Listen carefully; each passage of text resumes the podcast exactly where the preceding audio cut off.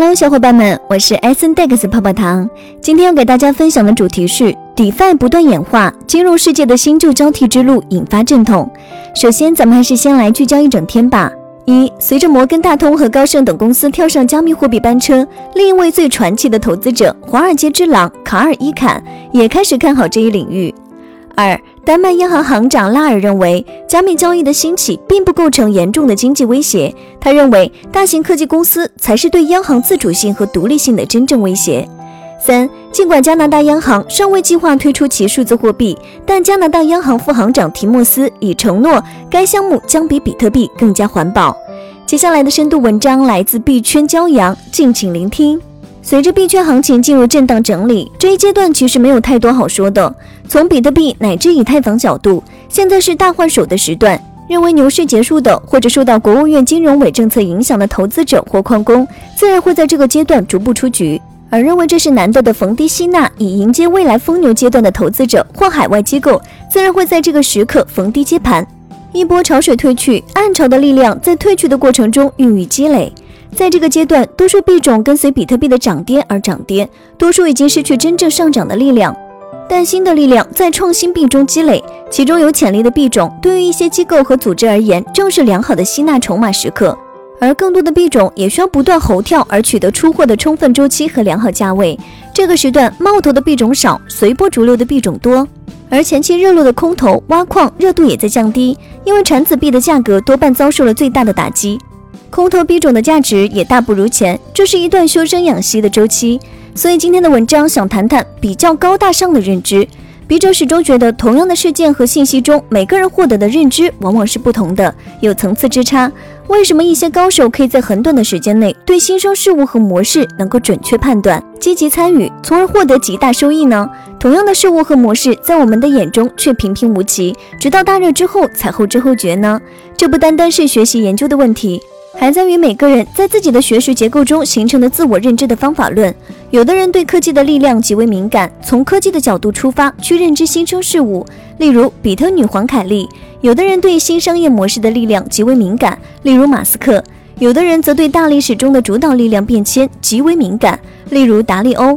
注意，这里笔者也只能用这些名人来举例，因为知道的人多，他们用自己的方法论都发现了比特币和加密币的潜力，从而获取巨大利益。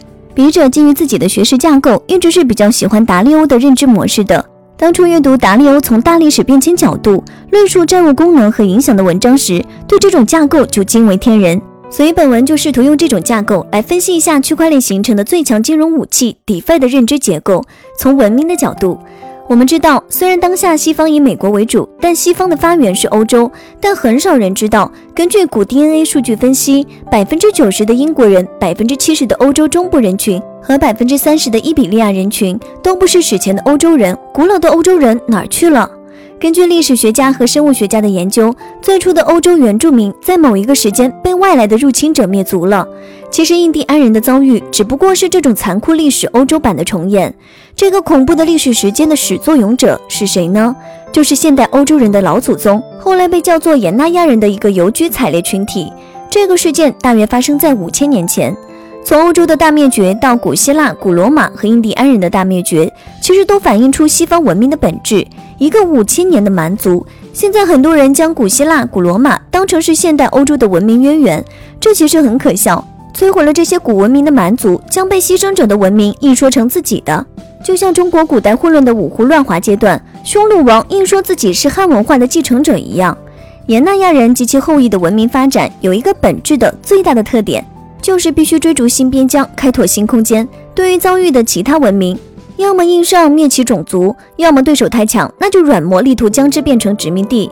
从这个角度来理解西方文明，对近代和当代文明史就会有新的理解。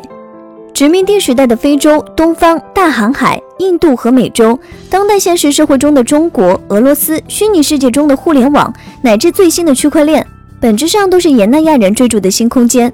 这个延纳亚人来了的故事，成为西方文明发展的主轴。现代科技不过是这种文明趋势的副产品，是延纳亚人为了占领和追逐新空间而发展出来的新武器。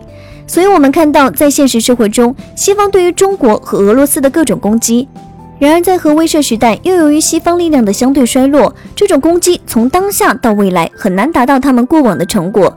地球空间是有限的，最后目标打不下来，自身文明的内生成果又不能满足贪欲。当苏联衰亡的财富被消耗一空，那西方的内卷就开始发生发展。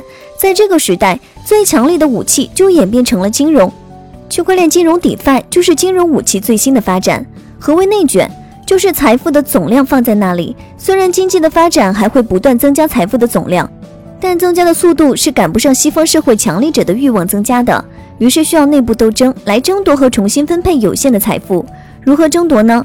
自然是需要最犀利、最有效的武器，毕竟武器的批判才是最彻底的。我们看到西方去工业化的无奈，金融日益成为西方经济的主要载体，就是这种趋势的明示。因为金融是最犀利、最有效在内卷中夺取财富的武器。从这个角度，我们可以理解 DeFi 在西方金融中的地位和必然时刻会发生的斗争。说白了，在以往的西方社会，金融也几乎成为一个超稳固系统，既得利益者维护这一系统，而缺席者、新生者则力图破解这个体系。DeFi 的诞生和发展显然是对传统金融的最有力挑战，它给了缺席者和新生者们挑战和重塑金融的机会，也给了传统金融既得利益者中欲望超越现有所得者们的扩大分享财富份额的新机会。我们对 DeFi 的投资投机，从文明的角度，就是试图从这种大历史的演变中获取自身的利益。每一个传统的财富领域的分配体系，最终都会被推翻。能适应新趋势和抓住机会的，就分享新体系财富中的汤汤水水。而从西方内卷的文明斗争角度，结合当下 DeFi 的飞速发展，也可以理解和想象未来 DeFi 的巨大发展空间。这也许就构成对 DeFi 理解的顶层认知。以上内容作为一家之言，仅供参考。好了，本期的节目就到这里了。如果喜欢泡泡糖为您精选的内容，还请帮忙多多转发。祝大家周末愉快！那咱们下期再见，拜拜。